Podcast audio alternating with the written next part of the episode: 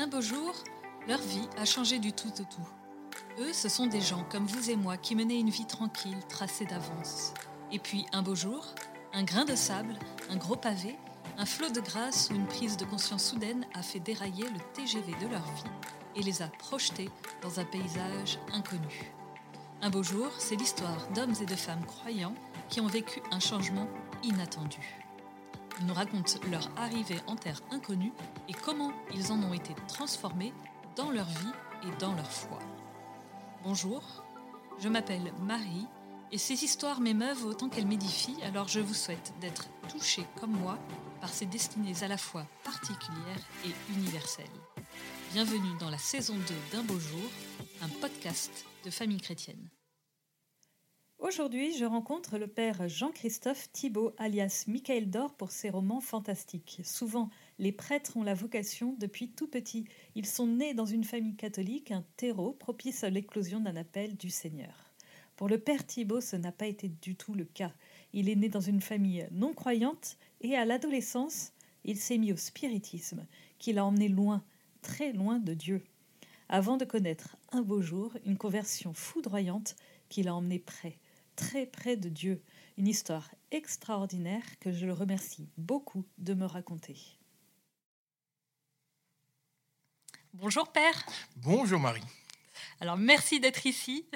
Merci d'avoir fait exprès le déplacement depuis la Lorraine jusqu'à Paris. Vous m'avez dit que vous êtes euh, levé ce matin à 4 heures du matin. Oui, oui, oui, j'ai pris un, train qui allait tout doucement. C'est vraiment gentil. Eh ben, c'est une joie. De nouveau un prêtre au micro d'un beau jour. Je suis mais alors pour une histoire tout à fait différente de celle du Père Amar. Vous allez nous raconter ça. Mais pour commencer, est-ce que vous pourriez me présenter l'objet symbolique de l'histoire que vous avez apporté? Est-ce que vous pourriez me le présenter, s'il vous plaît? Oui, alors il s'agit, euh, je pense que beaucoup euh, connaissent, c'est une croix de promesse scout. Hmm. Alors, on va dire, bon, banal, banal, une croix de promesse scout. Beaucoup de oh. scouts euh, ont fait leurs promesses à, à 12, 13, 14 ans, etc. Moi, j'ai fait un peu plus tard, mais ça marque euh, pour moi une très grande rupture avec mon passé, parce que, comme je le raconterai, j'étais entré effectivement dans une maîtrise scout, hein, parmi les chefs, mais pas du tout avec une intention de mmh. faire du scoutisme, et certainement pas pour les, des raisons religieuses, mais au contraire pour faire perdre la foi aux scouts qui étaient, euh, qui étaient dans, cette, dans cette troupe. J'avais fait un pari avec le chef de lui démontrer que Dieu n'existait pas. Et c'est comme ça que Dieu est allé me pêcher. Et donc, euh, voilà, j'ai fait cette promesse scout et j'ai une promesse avec moi qui a 40 ans maintenant. Ça m'a l'air très mystérieux, cette, euh, cette histoire. Euh, alors, pour qu'on comprenne bien, oui, vous dites que vous êtes euh, issu d'un milieu donc non, non croyant, non catholique. Je sais pas, dans quel, dans quel milieu, dans quel type de famille êtes-vous né et avez-vous été élevé? Oui, alors, mes parents étaient enseignants. Après, la famille un peu plus large, je puis dire, du côté. Alors, je suis issu du Nord, hein, je suis un, ch'ti, comme on dit. Hein, mmh. Voilà. donc, mon père est un fils de cheminot, ma mère était fille d'un facteur, mais qui a été aussi, qui a fait toutes sortes de petits travaux, il était même marchand de peau de lapin, oui, ça existait à l'époque, etc. Le point commun peut-être entre ces deux familles, c'est que la religion n'a aucune place. Pas forcément hostile, mais pas, enfin oui, si quand même un peu hostile. Et mes parents, en revanche, beaucoup plus euh, beaucoup plus anti-religieux par, par leur choix, euh, leur, leur, expérience de vie. Hein. Il faut resituer, on est euh, donc fin des années 50, début des années 60. donc ils, sont, ils étaient très très marqués, enfin mon père était très marqué par le marxisme, le marxisme léniniste, hein, il était communiste, sans avoir jamais adhéré au Parti communiste. Hein. il fallait payer une cotisation, ça, ça lui plaisait pas beaucoup. mais, mais voilà, très marqué par euh, euh, le, marxisme-léninisme. Ma, mère, oh, je pense que c'était un peu dans la suite, elle, a été, euh, elle était artiste, hein, donc voilà, dans, l'art contemporain. Bon. Une rupture aussi avec son milieu social. Et elle était plus, enfin, elle se disait maoïste. On avait à la maison, on avait le, petit livre rouge de Mao ah Tse-tung. Voilà. Toute une époque. Toute une époque, toute une époque. Et donc, effectivement, au niveau religieux, euh, bon, j'ai pas du tout, je suis pas tombé dans la marmite de la foi, hein, comme Obélix. Un milieu complètement athée. complètement athée, oui, oui. Athée et même, euh, alors, un peu anticlérical, mais pas l'anticléricalisme farouche ah où on va se battre contre les curés, hein, c'est pas mm. ça, mais euh, une sorte de mépris. Voilà, c'est un, mépris euh, par rapport à tout ce qui était religieux. mon père considérait que c'était une perte de temps. Enfin, c'était, c'était la foi, c'était mettre un peu ses tripes sur la table et il trouvait ah ça euh, indécent. Hein, et jusqu'à sa mort, hein, il est mort il y a pas très longtemps là. Il fallait pas. La foi, c'était quelque chose d'indécent, ce qui fait que j'ai jamais pu échanger avec lui sur ce point-là parce que ça ne l'intéressait pas. Quant à ma mère, elle, est, elle fait partie de ces gens qui n'ont pas de fibre religieuse. Encore aujourd'hui, quand je lui parle, je suis prêtre hein, aujourd'hui, quand je lui parle de ce que je fais, elle comprend pas. mais ça sert à quoi? Enfin, Malgré son caractère artiste. Oui, oui, oui. Pas oui, Ah, pas, pas, de transcendance du mm. tout. Pas de transcendance. Non, du tout, du tout. Voilà, c'est un peu le milieu dans lequel je, je suis né, j'ai baigné. Je crois qu'il y a eu un événement un peu particulier qui s'est passé quand vous avez eu 8 ans. Oui, alors voilà. Alors pour, pour le comprendre, euh, il y a une première chose, c'est que si, alors moi je suis l'aîné de la famille, hein, le premier premier enfant, euh, comme il y a des enfants, on ne sait pas pourquoi, et j'en fais partie, qui se posent des grandes questions dès leur naissance. Enfin, très vite, je, je demandais euh, pourquoi je vivais, pourquoi j'étais là. Je me souviens, je devais avoir 4 ans peut-être, il y avait une potiche. on habitait dans un immeuble, hein, c'est dans ces immeubles qui ont été construits près de, dans la banlieue de Lille, un peu rapidement après la guerre. Et je me souviens, il y avait une potiche euh, en chinoise ou une imitation, hein, bien sûr, euh, voilà. Et je me souviens de l'avoir regardée et être allé voir ma mère après pour lui dire, mais pourquoi je suis pas une potiche? Alors évidemment, elle n'a pas su me répondre. Hein, et c'est justement, c'était un choc pour moi, parce que pour moi, bah, comme tous les enfants, on pense que les parents ont réponse à tout.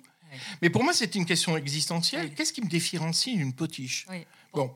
Pourquoi suis-je euh, sur cette terre? Pourquoi, suis-je là? Et pourquoi je suis vivant? Pourquoi je pense? Alors que je pourrais être un être inanimé? Enfin voilà. Bon, avec mes mots d'enfant, bien évidemment. Ensuite, mes parents ont décidé, mais c'est aussi la mode hein, à l'époque, de faire une expérience écolo. Donc, euh, mais mon père a été nommé euh, comme il était prof d'anglais, hein, euh, donc et ma mère prof d'art plastique, mais un peu plus tard. ils ont été, voilà, ils sont partis dans une petite ville de Tirache, hein, on appelle c'est une région pas très loin de Maroual, si ça vous dit quelque chose. Le fromage, oui. Voilà, le fromage est bien connu. Et donc là, ils ont fait le choix d'habiter dans une ferme qui était abandonnée. Euh, qui était alors très rustique. Hein. On n'avait pas hmm. d'eau potable, on allait chercher l'eau potable dans les toilettes du lycée, etc. On chauffait avec le charbon, parce que c'était le charbon, euh, à peine de l'électricité. Voilà. Une expérience écolo avant l'heure. Hein. Euh, c'était un peu ça, mais hippie, on n'allait pas au Larzac, hein. on n'avait pas les moyens d'un hippie chic, si je puis dire. C'est un hippie pour pauvres. C'était... Donc on faisait ça dans le nord de la France.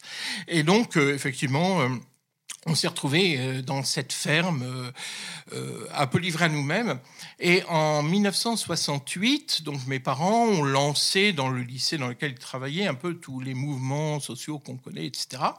Et on s'est retrouvé, mon petit frère et moi, donc moi j'avais 8 ans, hein, on s'est retrouvé un peu livré à nous-mêmes. Mmh. Alors bien sûr, on savait s'occuper, hein, mais une ferme, on a de quoi s'amuser, mais on s'ennuie aussi. Et, ça a eu un aspect positif, c'est que moi, ça m'a donné envie de lire. Et c'est vrai que j'étais aussi d'une famille pour laquelle la lecture est très importante. Il n'y avait pas de télévision, quasiment pas. Euh, même les BD, c'était très mal vu, mmh. à part Tintin, c'est une exception. Mais sinon, voilà, c'était lire, lire, lire. Et un jour, donc j'avais 8 ans, je tombe sur un petit livre qu'il y avait dans la maison, sur lequel je vois sur la couverture, il y a un dessin. Et le dessin, c'est un pendule. Hein, vous voyez ce que c'est, le pendule, hein, un poids avec euh, au bout d'un fil, etc. Et tout de suite, je me suis dit, mais tiens, mais c'est ce que tient le professeur Tournesol. Hein, vous savez, mmh. dans, le, dans, dans, Tintin, Et, euh, on voit le professeur Tournesol. Et j'ai jamais compris. J'avais demandé à mon père qu'est-ce que c'est. Il m'avait dit c'est la radiesthésie. Je crois qu'il m'avait donné ce nom-là. Ah oui. Ah, oh j'ai rien compris. Puis ça l'intéressait pas trop. Puis je comprenais pas ce que faisait le professeur Tournesol avec ça Sauf que quand même, c'est un grand savant, donc ça devait être très intéressant. Hmm. Il disait toujours plus à l'ouest, plus je voyais pas ce que ça voulait dire. Alors évidemment, ça m'a donné envie de lire le livre. Bon, je pense pas avoir tout compris, hein, ce qui était dit. Sauf qu'il y avait un petit passage qui disait, grâce à la radiesthésie, il est possible, et le pendule, il est possible de retrouver des objets perdus. Et puis on donnait des exemples comment on pouvait réaliser des pendules, etc. Alors j'ai dit, ben, mettons ça en pratique. Et donc j'ai demandé à mon petit frère de cacher des objets dans. dans... Alors c'est pas un petit jardinier, hein, vous voyez, on est dans une ferme. Hein, bon. Et puis avec mon pendule, je me mettais à la recherche de ces objets. Et de fait, alors je ne dis pas que j'ai retrouvé tous les objets, hein, que ça marchait à 100%, mais J'arrivais quand même, l'une ou l'autre fois, effectivement, vous savez, ça, ça tourne dans, dans un certain sens, puis quand ça arrive sur l'objet, ça tourne dans l'autre sens, peu importe. Et, et c'est comme ça que je retrouvais des objets. Ah. Et donc, ah, bah tiens, donc, alors pour moi, c'était fascinant, quoi. Il y avait quelque chose de fascinant. Donc, est-ce qu'il y a des forces dans la terre, des puissances, des machins, des trucs comme ça? J'en ai parlé à mes parents qui se sont moqués de moi. Ah oui. Et là, j'ai pris une décision euh, terrible de conséquences par la suite, c'est que j'ai décidé que j'allais faire mes recherches moi-même, mais qu'en aucun cas je parlerai de, ça à des adultes, Ah oui. et surtout pas à mes parents. Et à partir de là, effectivement, je suis entré dans une recherche.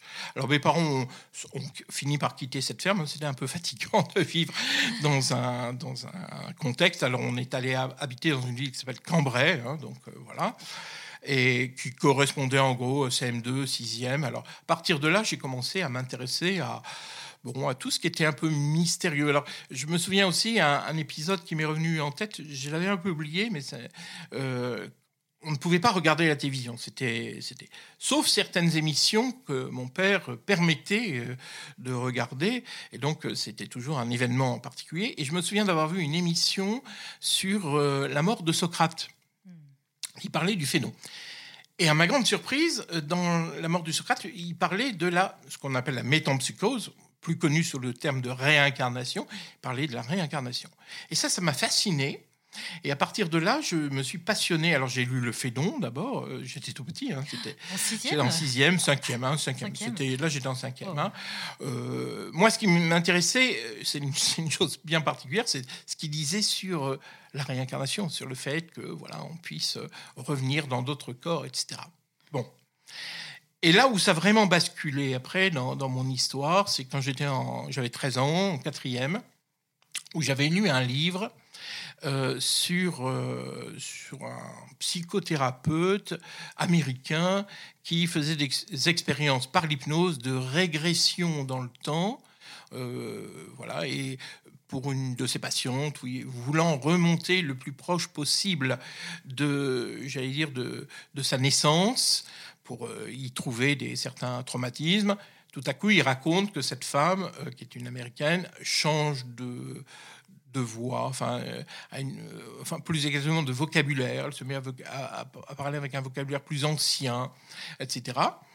Et il dit mais vous êtes qui? Et puis cette dame dit que elle s'appelle Bradley Murphy. C'est un livre d'ailleurs qu'on trouve encore dans le commerce aujourd'hui. hein, euh, qu'elle est une qu'elle est une irlandaise et qu'elle est morte au 19e siècle. Et puis il termine son livre en disant ben je suis allé voir, j'ai retrouvé même sa tombe. Donc la réincarnation est une réalité. On a des vies antérieures. Voilà. Ce livre m'a fasciné au point que j'en ai parlé à un camarade de classe et qu'on a essayé de refaire exactement la même expérience. Oh. Parce que moi, j'étais à la recherche, ben, justement, est-ce qu'on a des vies antérieures quoi? Hmm. Bon. Alors là, je tiens à préciser tout de suite, parce que sinon, il y a, il y a souvent une ambiguïté. euh, euh, je, je ne suis pas en, en train de dire que euh, l'hypnose en elle-même a quelque chose de mauvais euh, ou nous entraîne sur un chemin d'ésotérisme, etc. C'est pas du tout ce que je suis en train de dire, sauf qu'on a voulu faire une expérience d'hypnose à 13 ans, sans formation, sans expérience. C'est pas ce qu'on a fait. Et donc là, en réalité, on a fait, je l'ai compris par la suite, il faut mettre un autre mot, un autre mot, on a fait du spiritisme sans le savoir. C'est-à-dire, Alors voilà, quoi, alors je, je vais- expliquer de manière un peu concrète hein, ce qui s'est passé. Donc on, a, on faisait en cachette des parents, on était externes, hein, euh, donc nous-mêmes, donc on, on sortait de la, euh, on, on sortait donc de, de cours quand on avait, voilà, on habitait tout près du lycée. On était presque voisins, ce camarade de classe. Et en cachette, euh, on allait essayer de reproduire. Alors, dans le livre, on nous expliquait qu'il fallait utiliser une bougie, etc. Euh, faire des exercices de respiration pour soi-disant entrer en, état d'hypnose, etc. Au début, ça marchait pas très bien, il faut bien le dire. Bon, on n'est pas arrivé à grand-chose. Avec moi, ça c'était pas très bon, mais mon, mon camarade de classe était plus plus sensible. Il était, je veux dire, il était hypersensible. En fait, mmh. hypersensible. Et voilà qu'un jour, en faisant cette expérience, euh, il se met à changer de voix. Ah à parler avec une voix euh, adulte, etc. Alors on enregistrait tout, c'était comme ça dans le livre, alors on faisait exactement comme dans le livre. Et donc moi, au, départ, je, me suis dit, mais il, se moque de moi. Est en train de... Ah Et j'étais déçu parce que bah, moi, je prenais ça très au sérieux. Mm. Je pensais qu'il le prenait au sérieux. Puis là, bon, donc vous savez, il y a tout un processus, soi-disant, pour éveiller. Je compte de 10 à 1, puis il se réveille, etc. Et de fait, il se souvenait de certaines parties de ce qu'on faisait, mais pas de tout. Et je lui ai dit, bah, c'est ridicule finalement euh, d'essayer de, me faire peur. Tu sais, euh, j'ai pas eu peur du tout. Euh, ça a pas. Euh, tu as essayé de me faire peur, mais c'est, ça n'a pas marché. Alors il comprenait pas. Alors je lui j'ai remis la bande. Et puis effectivement, au moment où il entend sa voix, alors il faut imaginer 13 ans, on n'a pas encore mué, hein, il sent sa voix qui a changé, puis en disant voilà, je, suis un guide, hein, c'était le premier, je suis un guide. Euh, je n'avais pas très bien compris ce qu'il voulait dire par là. Je vois, il se met à, blêmir, à trembler, et puis dire oh, on arrête là, on a peut-être touché un esprit. Euh, moi, ça me fout la trouille et tout ça. Moi, c'est l'inverse. Moi, j'ai ah, enfin, c'était plus temps que je voulais ça. Ma curiosité était piquée au vif, etc. Donc, on a refait, je, je l'ai conseillé. Et puis, de fait, assez vite, au bout d'un certain temps, euh, il y a eu, euh, finalement, il, a servi de médium. Il en réalité, on faisait du médium, euh, la médiumnité, quoi. Hein. Donc lui avait cette sensibilité et, finalement j'ai découvert par la suite, mais bien par la suite, que finalement c'était une expérience de type spirit, ce qu'on appelle le spiritisme, communication, non pas avec les morts, hein, ça je, je, pense que c'est pas du tout avec les âmes des morts, mais on touche alors quoi, des esprits, tout ça, euh, pour moi aujourd'hui, je, pense que c'est le monde invisible et c'est pas le, meilleur du monde invisible. Mmh, on ne touche pas des anges, mais mmh. plutôt des démons. Mmh. Et à partir de là, à partir de cette expérience, on, est allé très très loin et donc il y a eu deux entités de démons, hein, faut être clair, hein, qui ont communiqué avec nous. Alors ça va durer très longtemps parce que euh, on va on va entrer dans un processus là de de formation, d'initiation via le spiritisme, euh, qui va nous mener à la magie, à la magie noire, enfin à des choses pas très ragoûtantes, si je puis dire, jusqu'à deux ans après le bac à peu près. Mais Comment vous, vous, vivez ça? Est-ce que vous vous rendez compte de la, un peu de la tyrannie des esprits? Parce que ils vont, je crois que peu à peu, ils vous, ils vous demandent des choses, etc., à, accomplir. Euh, ou est-ce que vous êtes plutôt flatté vous, croyez les esprits quand ils vous disent que euh, bah, bah, vous êtes euh, un être élu avec votre camarade vous, bah, vous, voyez, vous avez mis le doigt sur. au départ, on est fasciné. Et rencontrant aujourd'hui beaucoup de gens qui, qui sont tentés euh, par tout ce qui est l'ésotérisme, la magie, euh, etc. Euh, au départ, c'est une séduction. Hmm. Et c'est très flatteur. Enfin, là, tout à coup, vous imaginez, on était deux gamins, petite ville, voilà, bon, pas, pas des vies extraordinaires et tout ça. Et puis, tout à coup, voilà qu'il y a des êtres spirituels, les esprits, qui viennent nous dire qu'on est choisi, qu'on est des guides, qu'ils vont nous préparer à recevoir un enseignement très caché, euh, supérieur, etc. Et que quand on sera adulte, on aura une mission euh, très importante euh, mm. qui va changer presque la face du monde, même s'ils n'allaient pas jusque-là, ils étaient quand même plus subtils. Mais voilà.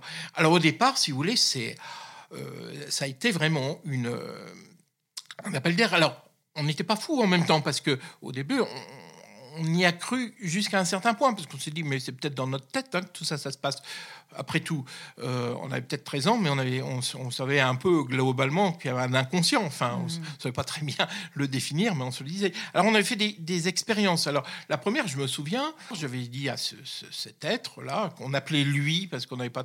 L'autre, on lui a donné Monsieur Gamma. Hein, on était des gosses, hein, parce qu'ils ne voulaient pas donner leur nom. Ce qui est d'ailleurs assez typique. Les démons ne veulent pas donner leur nom. C'est comme ça qu'on les chasse. Hein.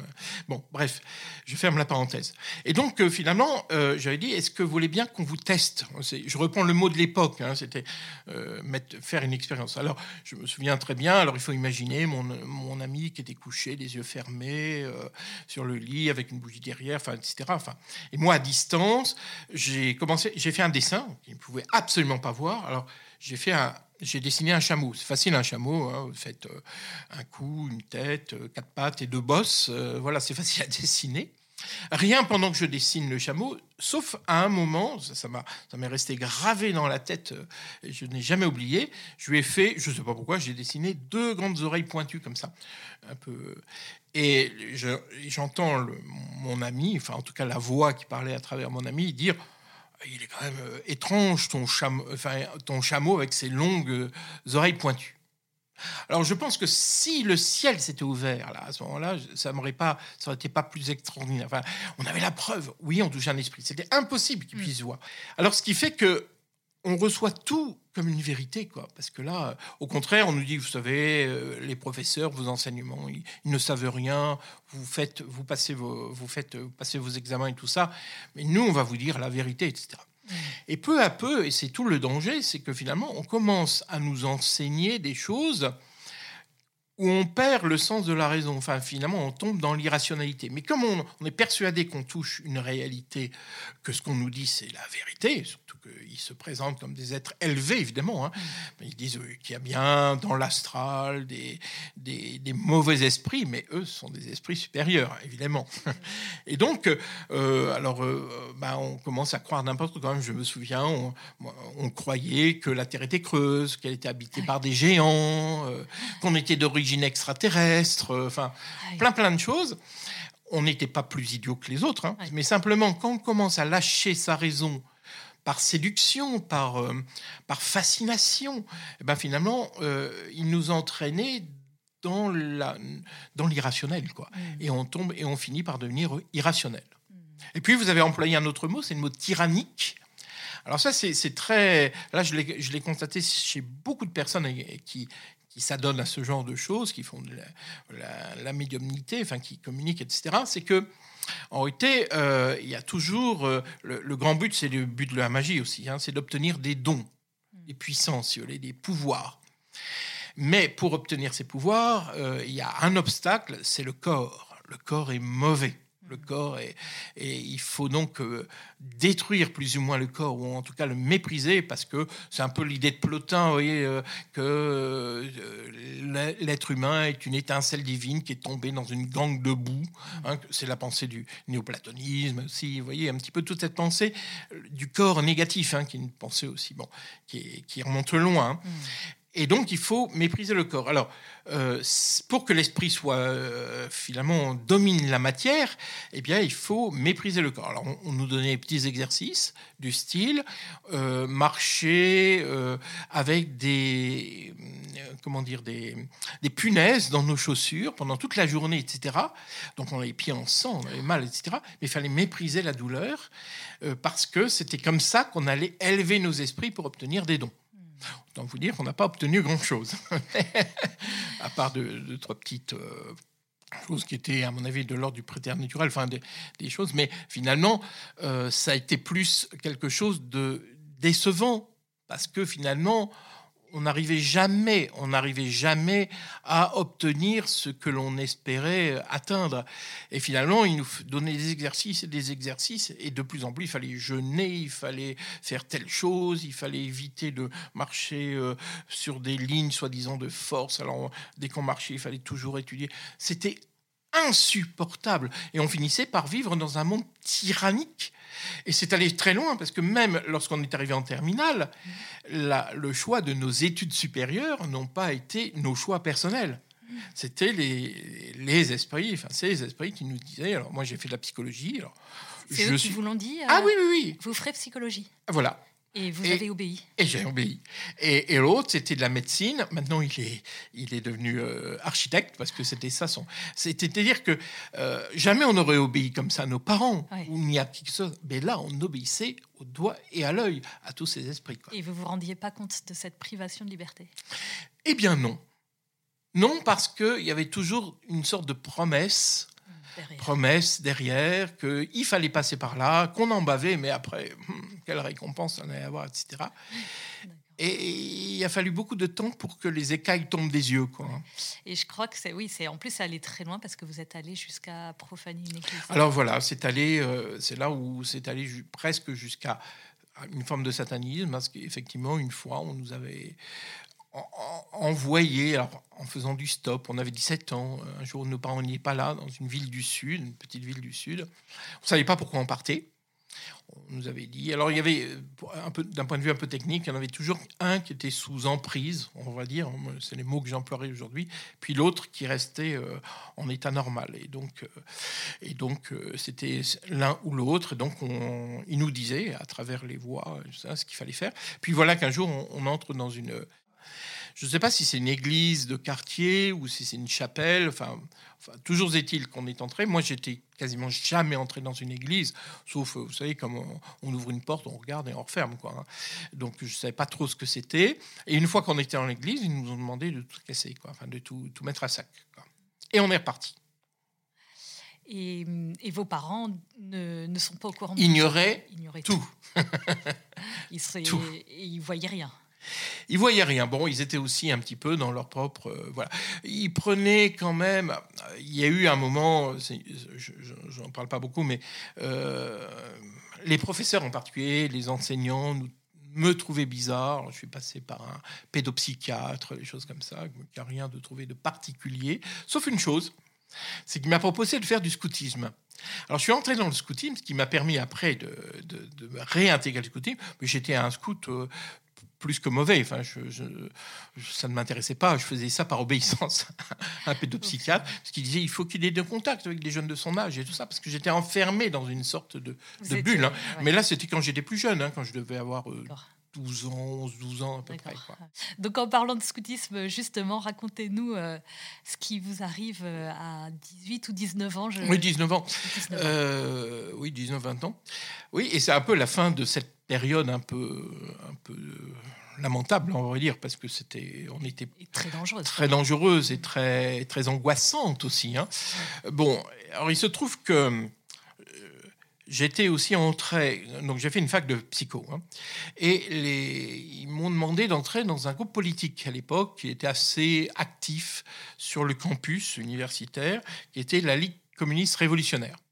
L'idée, alors il faut bien comprendre, le projet de, de ce groupe politique de l'époque, qui n'existe plus aujourd'hui, en tout cas plus sous cette forme, euh, c'était la révolution permanente. Il fallait euh, révolutionner la société. Ce qui correspondait bien à la pensée des esprits, parce que nous, nous préparions une nouvelle, une révolution, on peut dire, mais d'ordre entre guillemets, hein, entre guillemets spirituel. Donc il nous parlait qu'on allait changer d'une ère astrologique, on allait passer de l'ère du poisson, qui d'ailleurs euh, voilà qu'ils ah, associent euh, au christianisme, qui était une sous-religion, une religion décadente, pour passer à l'ère du Verseau, qui allait être une ère spirituelle, euh, voilà. Et on devait préparer cette nouvelle ère. Et donc le la déstabilisation de la société, même politique, faisait partie de ce, de ce processus. Mmh. Et donc c'était pour ça que j'étais entré dans cette dans, dans la ligue.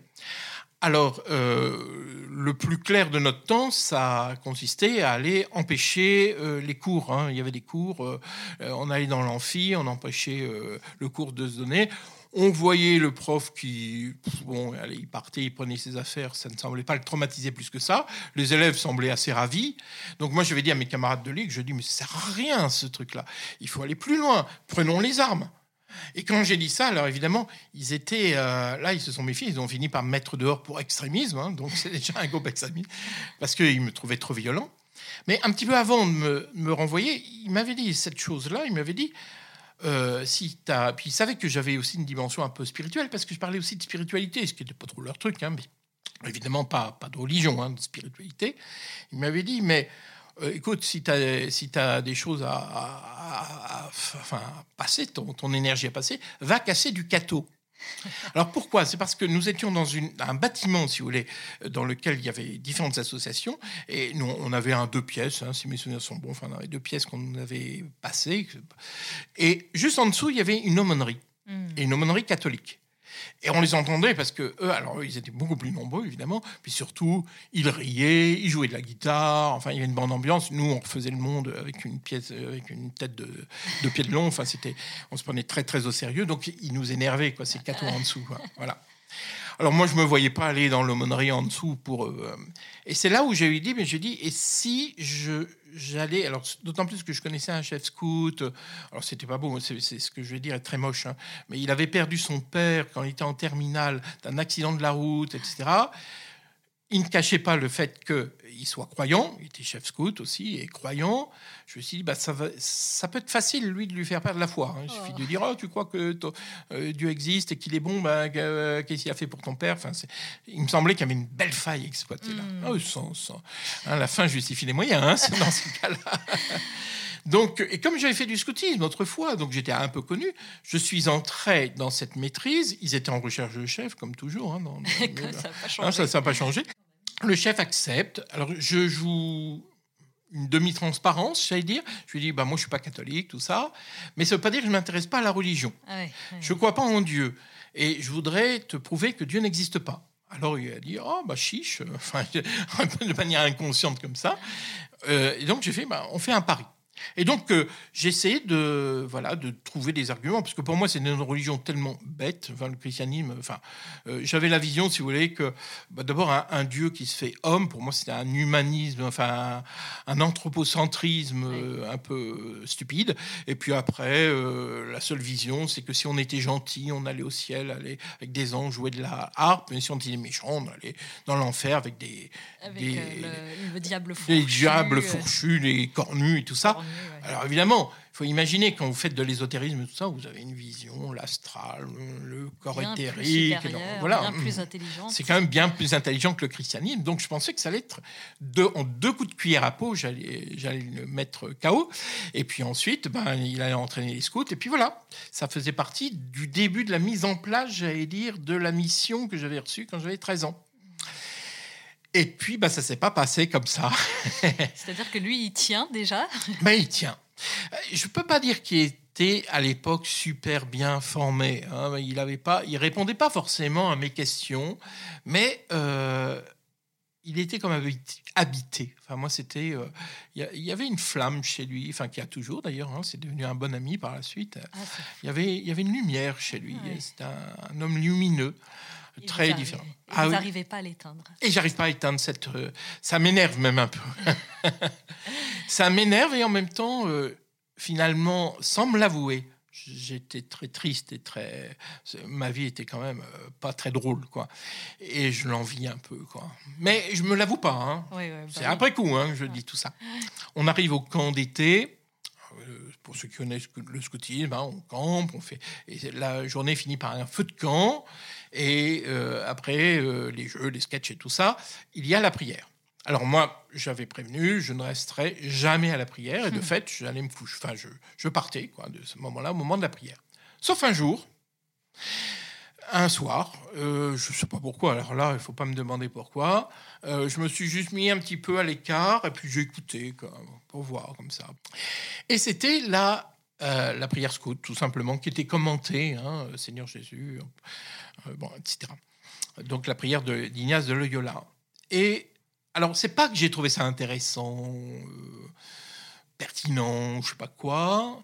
J'ai dit, bah finalement, c'est beau ce qu'il dit. Euh, simplement, c'est je me souviens, ça, c'est resté gravé. C'est beau. C'est le mot beau, simplement. Ouais, c'est pas, c'est l'ouverture minimale du cœur, hein, c'est pas, mmh. ou de l'âme. Hein mais c'était suffisant. Et à ce moment-là, alors ça c'est très mystérieux, c'est l'histoire des conversions un peu subites et brutales, enfin brutales, très douces en réalité, mais, mais très radicales, on va dire. Hein. Je me suis vu tomber à genoux, je ne sais pas pourquoi, et là avec une, une, une expérience de bien-être, mais totale, quoi. Enfin vraiment, ça duré deux heures à peu près, hein, ça ou incapable de me relever. Je me souviens d'ailleurs que ce chef scout, bah, qui était reparti après, est venu, il s'est assis à côté de moi sans rien dire. Puis il est reparti. Puis je me suis dit, mais oui, ça c'est une présence qui n'est pas envahissante. C'est, finalement presque le sens de la présence de Dieu. Quoi. Il est là à côté. Ça fait du bien, mais c'est pas dans, dans, tous ces verbiages qu'on avait, ces mots, ces, ces, ces, ordres, etc. Autre chose, quoi. Et quand je me suis relevé, eh ben, j'ai cru, je, croyais en Dieu. Et c'est, vous savez, c'est comme un, disque dur qui est, qui est reformaté. Enfin, c'est-à-dire que d'abord, je prends conscience que, tout ça, c'est de la, enfin, tout ce que j'avais vécu dans la magie, l'ésotérisme, l'occultisme et tout ça, mais c'était du vent. Ah du vent d'abord. J'étais creux mais pire que ça, que c'était c'était le mal. Quoi. Enfin, je, découvre d'un coup la notion de mal. Enfin, que ça ça m'avait ça a cassé une partie de ma vie. Et je sens que je sens encore c'est intuitif encore, mais que avec Dieu ça va être très différent. Et je sens que là il y a, y a de l'amour. Je l'ai senti. Je l'ai senti. Je, corporellement hein, et dans le cœur, etc. C'est des expériences qu'on fait pas souvent, hein, les expériences sensibles. Mais là je l'ai senti. Hein et que Jésus, euh, c'est lui qui avait la vérité. Enfin, mais je savais pas qui était Jésus. C'est un nom pour l'instant, c'est encore un nom. Mmh. Oui, d'accord. Alors, au point d'ailleurs que quand le lendemain, j'ai dit à mes confrères, enfin les autres chefs scouts, que j'étais devenu croyant. Au départ, ils, avaient un peu de doute, tout ça. Et j'ai dit, mais qu'est-ce qu'on fait quand on est croyant? Il dit, bah, il faut aller à la messe.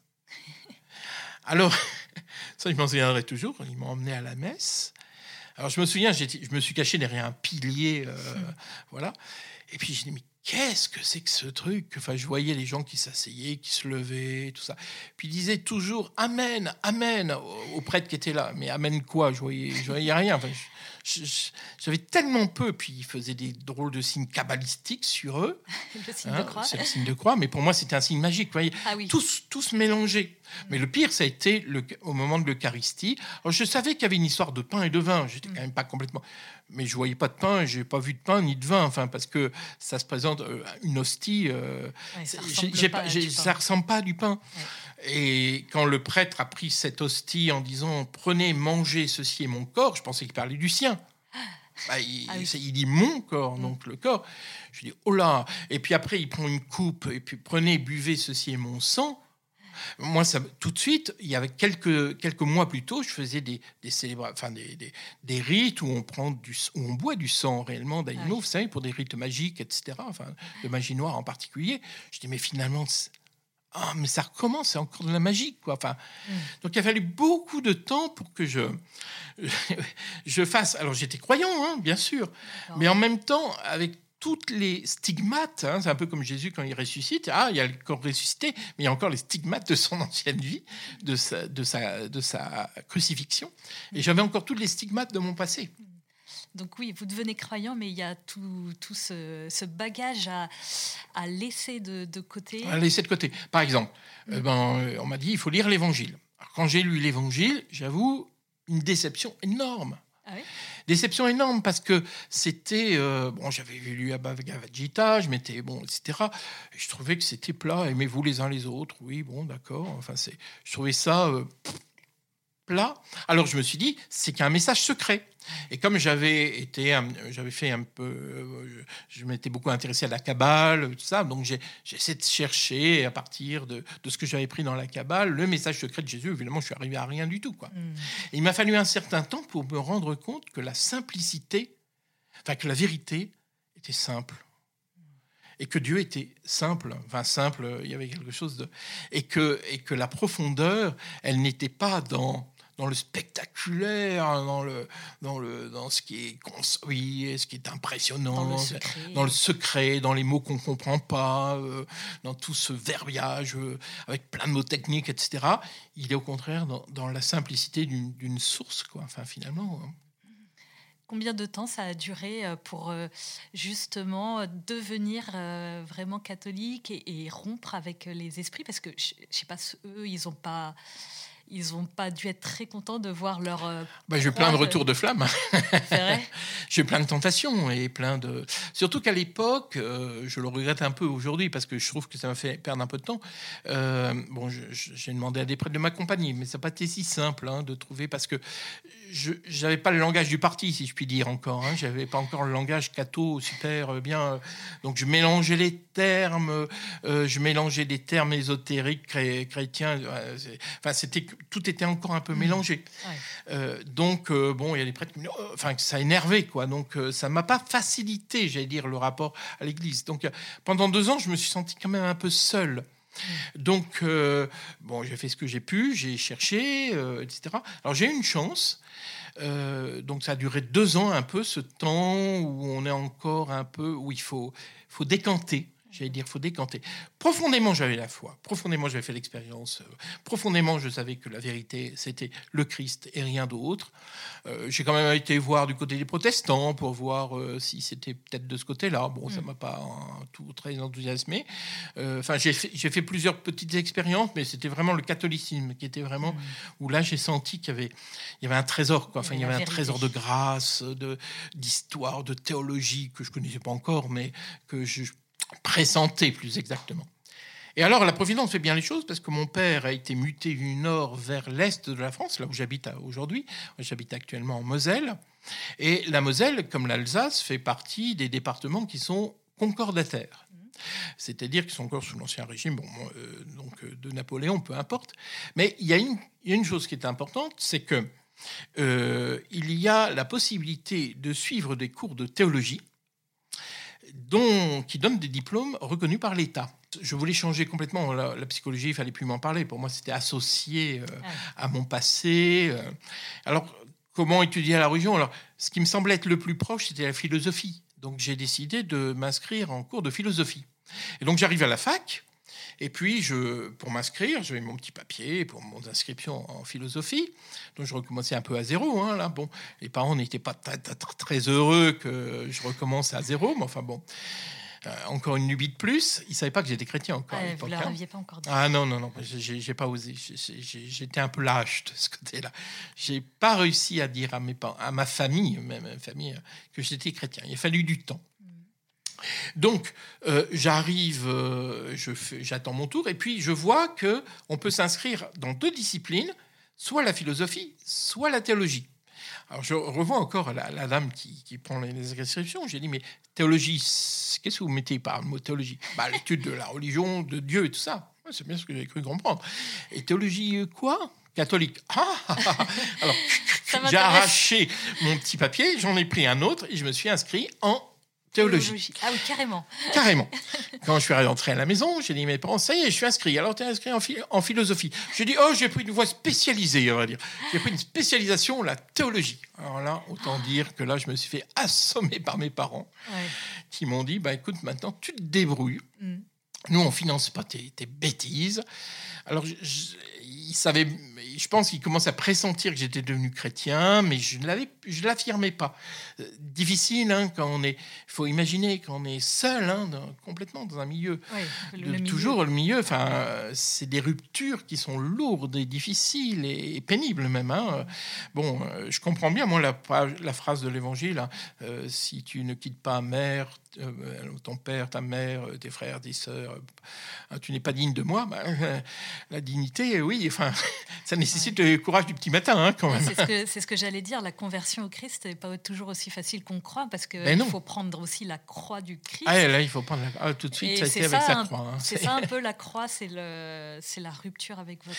Bah, pour moi, pour moi hein, c'était cette rupture. Il y avait beaucoup de joie de la foi. Hein. Puis je suis allé à la messe tous les jours. Enfin, j'avais, j'avais une vie, puis, puis, puis je parlais que de ça. Enfin, c'était comme tous les convertis. Hein. Il n'y a plus que ça qui compte hein, dans sa vie.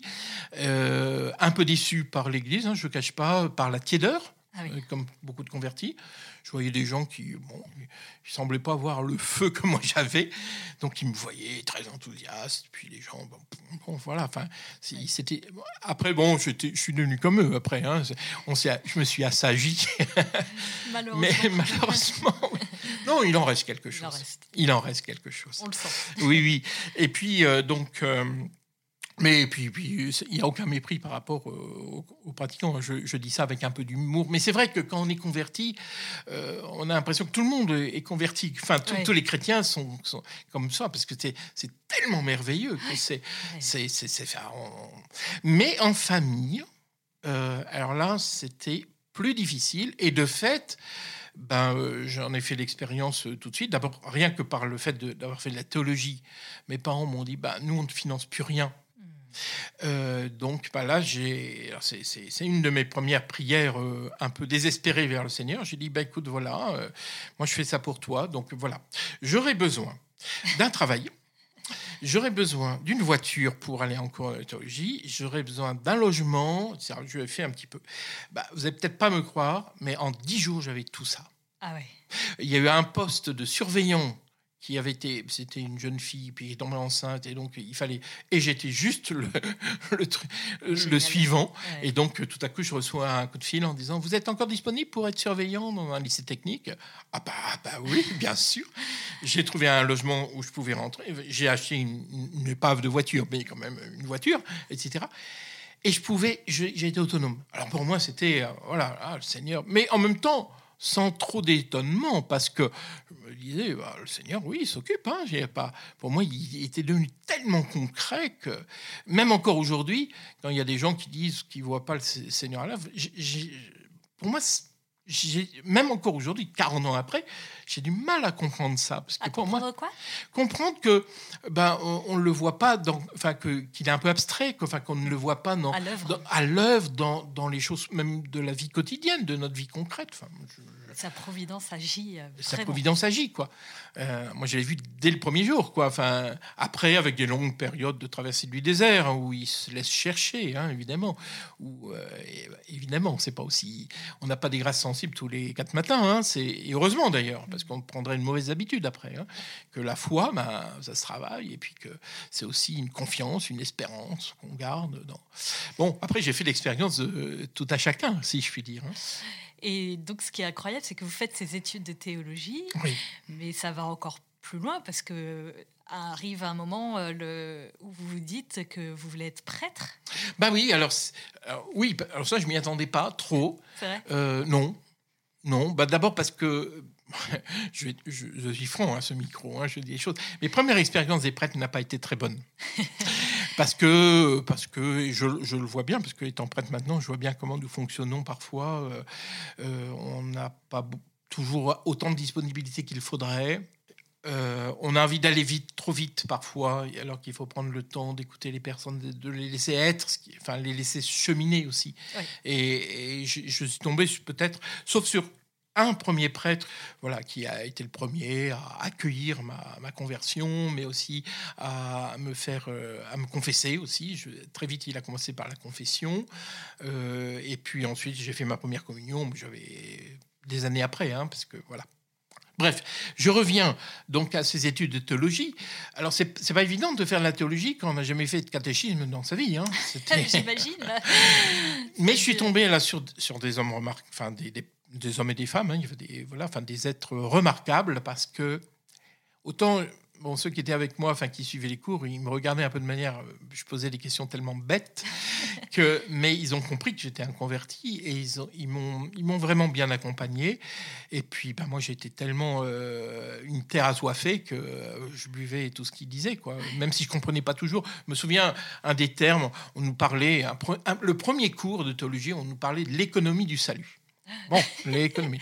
Alors j'ai dit, mais quel est le rapport avec l'économie? Enfin, je vois pas où l'argent entre. évidemment, tout le monde rit. Et donc, je me suis passionné.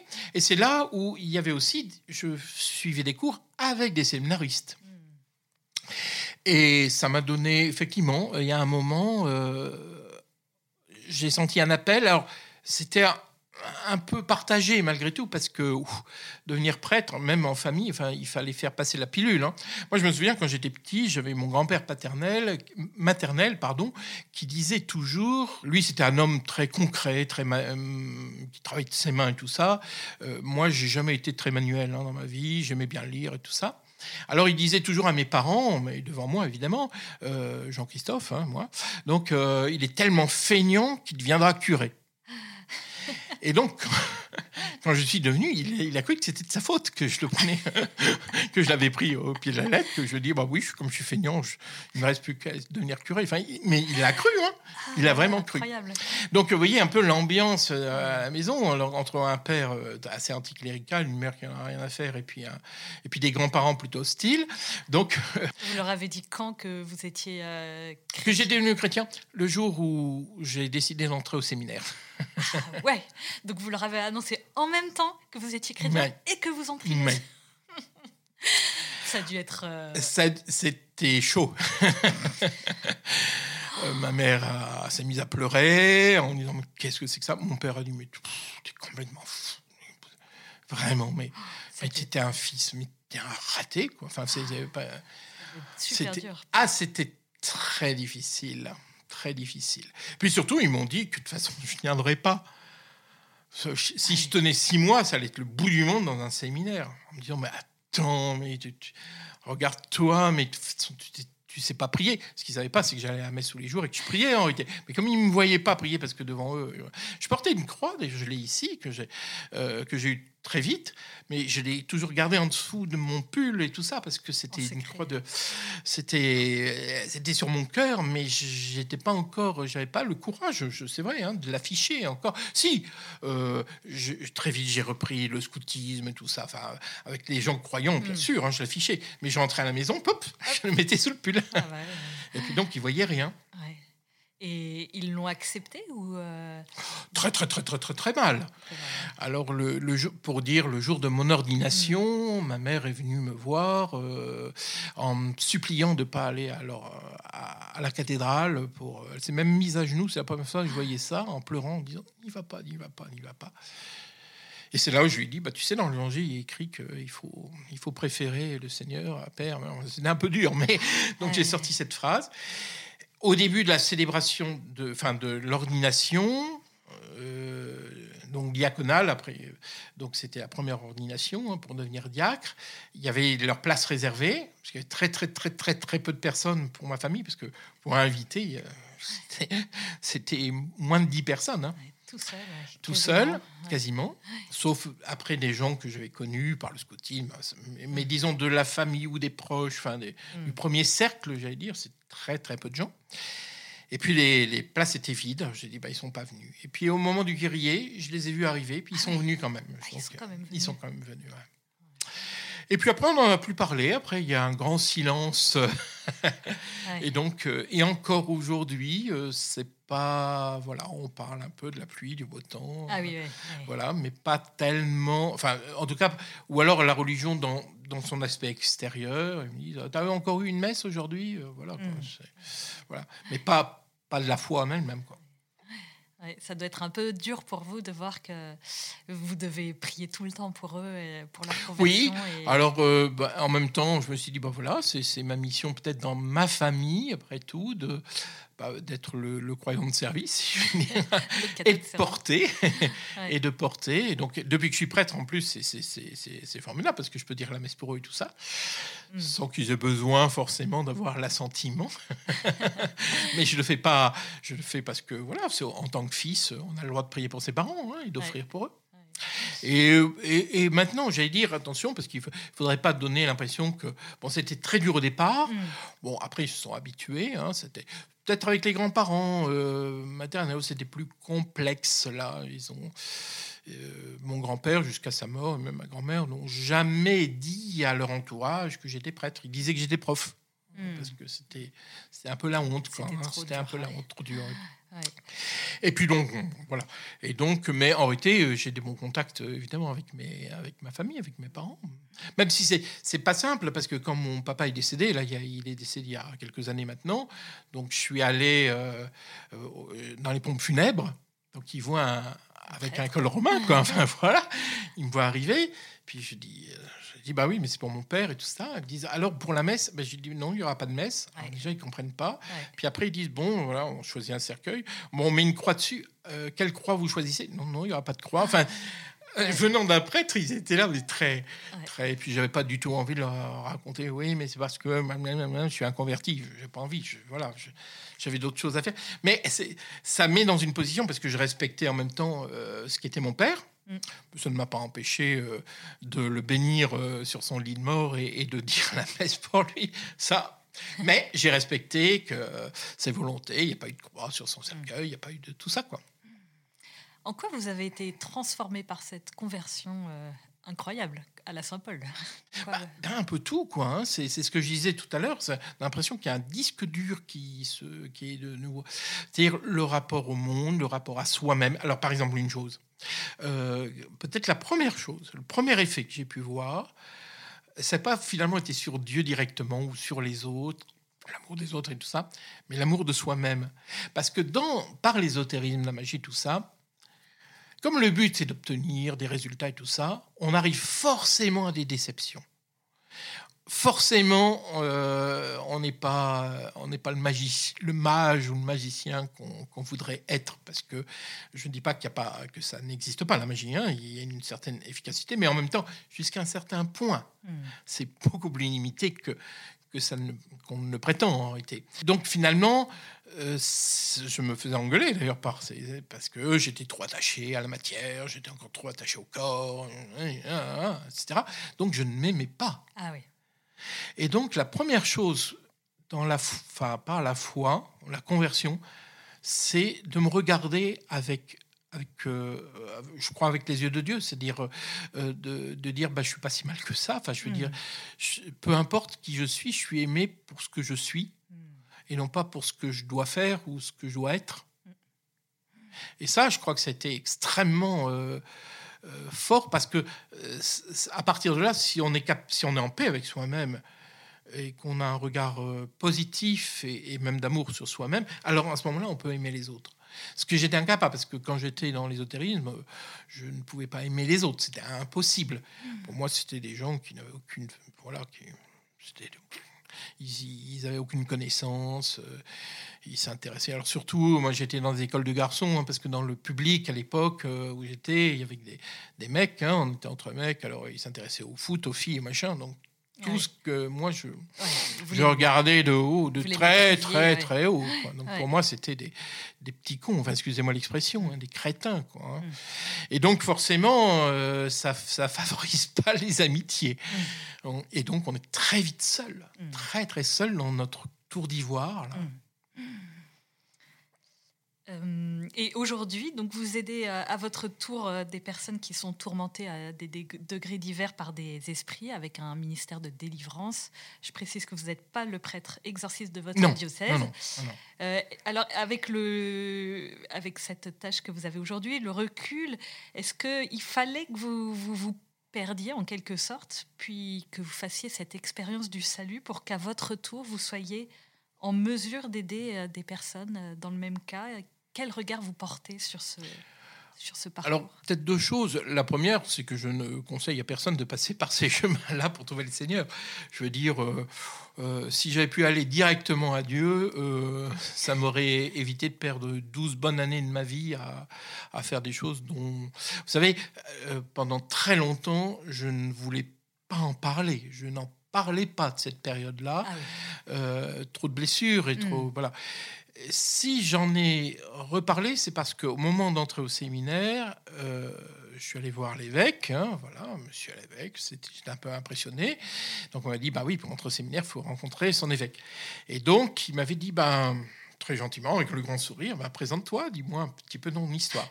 Et j'ai raconté en gros, euh, et, peut-être avec d'autres détails, ce que je viens de raconter de mon histoire. Là, évidemment, je l'ai vu un peu blêmir. Elle me dit Ah oui, ah oui, quand même, ah oui voilà. Il n'a pas été déçu. oui, alors moi je m'attendais d'ailleurs, je me suis dit Bon, ben, je vais prendre la porte, il va me trouver, il va me dire ben, Je vais réfléchir. Non, non, il n'a pas dit ça. Il m'a dit une chose qui a été très essentielle par la suite c'est il m'a dit Écoute, je pense que tu n'es pas le seul à vivre ce genre de choses peut-être que ta mission, ça, ça va être de voilà d'accueillir des gens qui, qui, passent par les mêmes chemins. Après tout, tu, tu, les comprendras puisque tu es passé par là, donc tu es en mesure de les comprendre. Mais je voudrais avant que tu te formes sur ce, sur cette, ce domaine. Donc euh, j'ai fait donc ma formation cursus de prêtre euh, classique, j'allais dire. Hein. Donc euh, j'ai commencé en France, un premier cycle à Nancy. Après j'étais envoyé à Rome. Et là, j'ai fait ce qu'on appelle une spécialisation, enfin une sorte de spécialisation, hein, une licence canonique, on appelle ça. Euh, alors j'ai fait ça chez les jésuites à Grégorienne. Il y avait un petit département qu'on appelle la missiologie, l'étude de la mission. Et à l'intérieur de cette euh, de la mission, il y avait aussi, euh, comme la mission, c'est aussi le rapport aux autres religions, etc. Donc il y avait tout un département d'histoire des religions. Donc aujourd'hui, j'ai une formation d'historien des religions. Et une sous-spécialité encore qui était justement sur tout le domaine de la magie, l'ésotérisme. C'était à la demande de Jean-Paul II, à l'époque du pape Jean-Paul II, qui avait senti, avec le on est dans les années 80, hein, fin, des années, fin, début, oui, fin des années 80, début des années 90, euh, c'était le moment où il y avait encore beaucoup de, sectes, de choses comme mmh. ça. Enfin, on commençait à parler tout ça. Et donc, euh, ben, de refaire finalement tout le chemin que j'avais fait le spiritisme, la magie, l'ésotérisme, etc., mais d'un point de vue plus intellectuel, hmm. euh, en regardant euh, toutes les racines historiques, philosophiques, théologiques, mais aussi psychiatriques, etc. Hmm. Et donc, c'est très intéressant, et c'est la raison pour laquelle, quand je suis devenu prêtre, alors ça n'a jamais été un ministère, j'allais dire, euh, mis sur le papier, hein, mais hmm. voilà. mais on m'a tout de suite, j'ai commencé à accueillir des personnes qui sont. Voilà. Et c'est un petit peu par la suite que, finalement, euh, quand on a touché au monde des esprits, donc au monde des démons, hein, euh, forcément, on a aussi quelques petites, euh, j'allais dire, quelques petites traces en soi de la présence, des présences démoniaques, etc. Et c'est comme ça que j'ai découvert le ministère de, donc, de la délivrance. Moi, je pensais que c'était réservé aux exorcistes, mais pas du tout. Tout, tout prêtre, diacre, éventuellement laïc s'il a un mandat, peut euh, faire une prière de délivrance où il s'agit de prier comme on prie pour un malade, on prie pour quelqu'un qui a un combat spirituel, hein, c'est au même titre. Voilà. Les cas les plus graves, bah, c'est l'exorciste. Hein. Mm. Quel conseil justement donneriez-vous à quelqu'un qui se trouve soit quelqu'un qui se trouve tenté de jouer avec le feu, entre guillemets, avec les esprits, soit quelqu'un qui est, qui est déjà tombé dedans, entre guillemets, qui voudrait s'en sortir? Le premier cas de figure, effectivement, une personne qui est tentée. Alors, c'est essentiellement des jeunes, hein, c'est souvent, et beaucoup le spiritisme. Euh, je, vais très, très souvent, je suis très souvent invité dans des lycées-collèges où je fais du témoignage. Hmm. Témoignage, prévention. Je raconte mon histoire, hein, pas forcément avec tous les détails que j'ai donnés, mais j'insiste un peu sur le spiritisme, j'explique ce que c'est et je, montre aussi tous les dégâts que ça fait. Puis je raconte pas simplement la mienne, mais aussi des jeunes de leur âge que j'ai connus et ce qu'ils ont vécu, etc. Donc je fais de la prévention pour des plus grands, plus adultes. Il y a aussi, ben, il y a toujours un moment, surtout qu'aujourd'hui, là, les principes magiques peuvent se cacher sous des apparences parfois trompeuses. Par exemple, il y a certaines, je dis bien certaines, hein, thérapies alternatives ou méthodes de, de développement personnel, etc., dont les principes sont pas clairs du tout. Par exemple, vous avez un exemple concret? Oh, oh, Oui, euh, j'en ai plein d'exemples, mais je, dirais par exemple la sophrologie. Ah hein. moi, je mettrais vraiment en garde. Il faut, il faut regarder de plus près, j'allais dire. Hein. Euh, et je trouve que ça vaut le coup de regarder qui l'a lancé, quelles sont les expériences qu'ils en ont faites, etc. Donc il faut faire attention parce qu'effectivement, il peut y avoir des tentations aujourd'hui, surtout à notre époque là aujourd'hui, de finalement d'entrer dans un, dans, une, dans un esprit magique sans même s'en rendre compte. Souvent les gens ils ont une vision, oui la magie, je suis au-dessus de ça, etc. Mais ils ne se rendent pas compte que finalement ils entrent dans certains certaines méthodes, certains, ils utilisent des moyens, ou ils ont une pensée aussi, parfois, qui est inspirée des principes magiques. Alors encore faut-il, ce qu'on ne va pas faire là maintenant, mais définir qu'est-ce que c'est que la magie, qu'est-ce qu'on appelle la magie, etc. etc. Attention, je vous ai demandé de venir euh, avec votre prière préférée. Quelle est-elle? Bah, Je dirais euh, un peu naturellement, hein, on en a parlé tout à l'heure, euh, disons celle qui, a été la porte pour moi et qui, je récite encore régulièrement, c'est la prière scout, tout simplement. Hein. Donc la prière de Saint Ignace de Loyola. Même si après coup, je la trouve un petit peu, comment dire, volontariste. Euh, elle, elle, est moins aujourd'hui au centre. Je suis devenu dans, plus providentialiste, je sais pas, enfin, de l'accueil de la grâce, même s'il y, y, a la part euh, évidemment de la volonté, hein, je, ne remets pas du tout en cas. Mais voilà, donc euh, c'est la prière scout, et puis c'est plein d'autres prières aujourd'hui. Est-ce que vous pouvez nous la dire quand même, cette prière scout Certains ne la connaissent pas?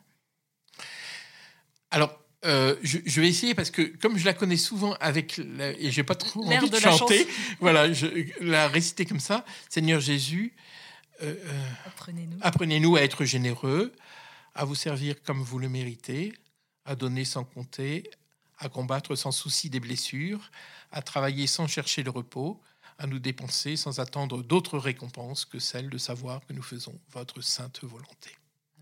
Amen. Et ma toute dernière, dernière question, c'est si vous aviez le Seigneur Jésus là en face de vous euh, à ce moment, qu'est-ce que vous lui diriez vis-à-vis de, votre conversion, de votre chemin de vie? Oh là là, je, je, pense, et puis j'ai hâte, à vrai dire, de, de, le rencontrer. Je lui demanderai d'ailleurs, parce que j'ai plein de questions à lui poser aussi. plein de questions. Mais, je, mais c'est vraiment une action de grâce. Enfin, c'est dire, oh là, merci. Ouf. Parce que je me suis dit, souvent, mais je suis sérieux en disant ça, hein, si j'étais resté, euh, quand, quand, je vois déjà. Euh, l'état de ma façon de voir les choses, de euh, la solitude dans laquelle je suis rentré, l'orgueil dans lequel je suis tombé, etc. Je crois qu'aujourd'hui, je suis en hôpital psychiatrique, quoi, vraiment. Ah oui. Moi, je crois qu'il m'a sauvé vraiment de. Ou alors d'une désespérance totale, un désespoir, peut-être même du suicide. Enfin, et je le dis euh, vraiment avec force parce que c'est je vois finalement si j'avais poussé jusqu'au bout, c'est logique parce que je me serais déçu finalement, je me serais détesté et j'aurais été seul. Enfin, euh, entre l'hôpital psychiatrique et la mort, je vois pas trop quoi. Hein, c'est parce que je suis, je suis, en même temps quelqu'un d'entier parce que si je suis entier comme chrétien aujourd'hui, je l'étais déjà avant. Hein. Donc forcément, j'aurais voulu aller jusqu'au bout, mais il n'y a pas de bout.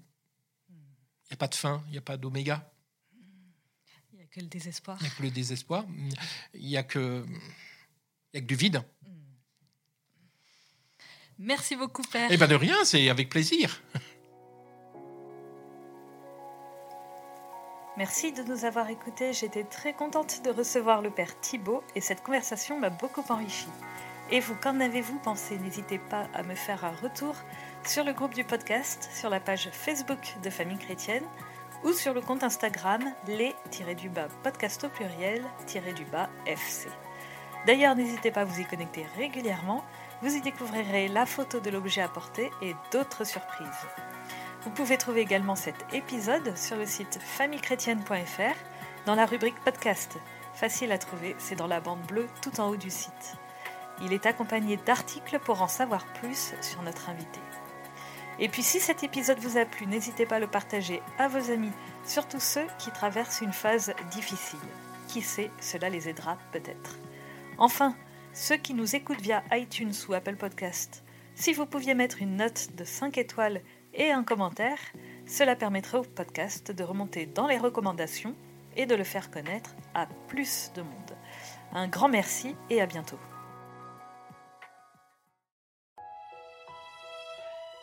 Famille chrétienne vous invite à vivre le temps de carême avec ses contenus dédiés. Articles, podcasts, vidéos, newsletters vous aideront à méditer et à vous recentrer sur l'essentiel. N'attendez plus et abonnez-vous au magazine à partir de 2,90€ par mois. Rendez-vous sur boutique.famillechrétienne.fr.